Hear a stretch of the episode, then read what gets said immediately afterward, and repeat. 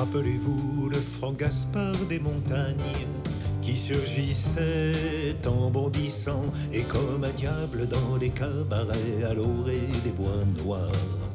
Mmh.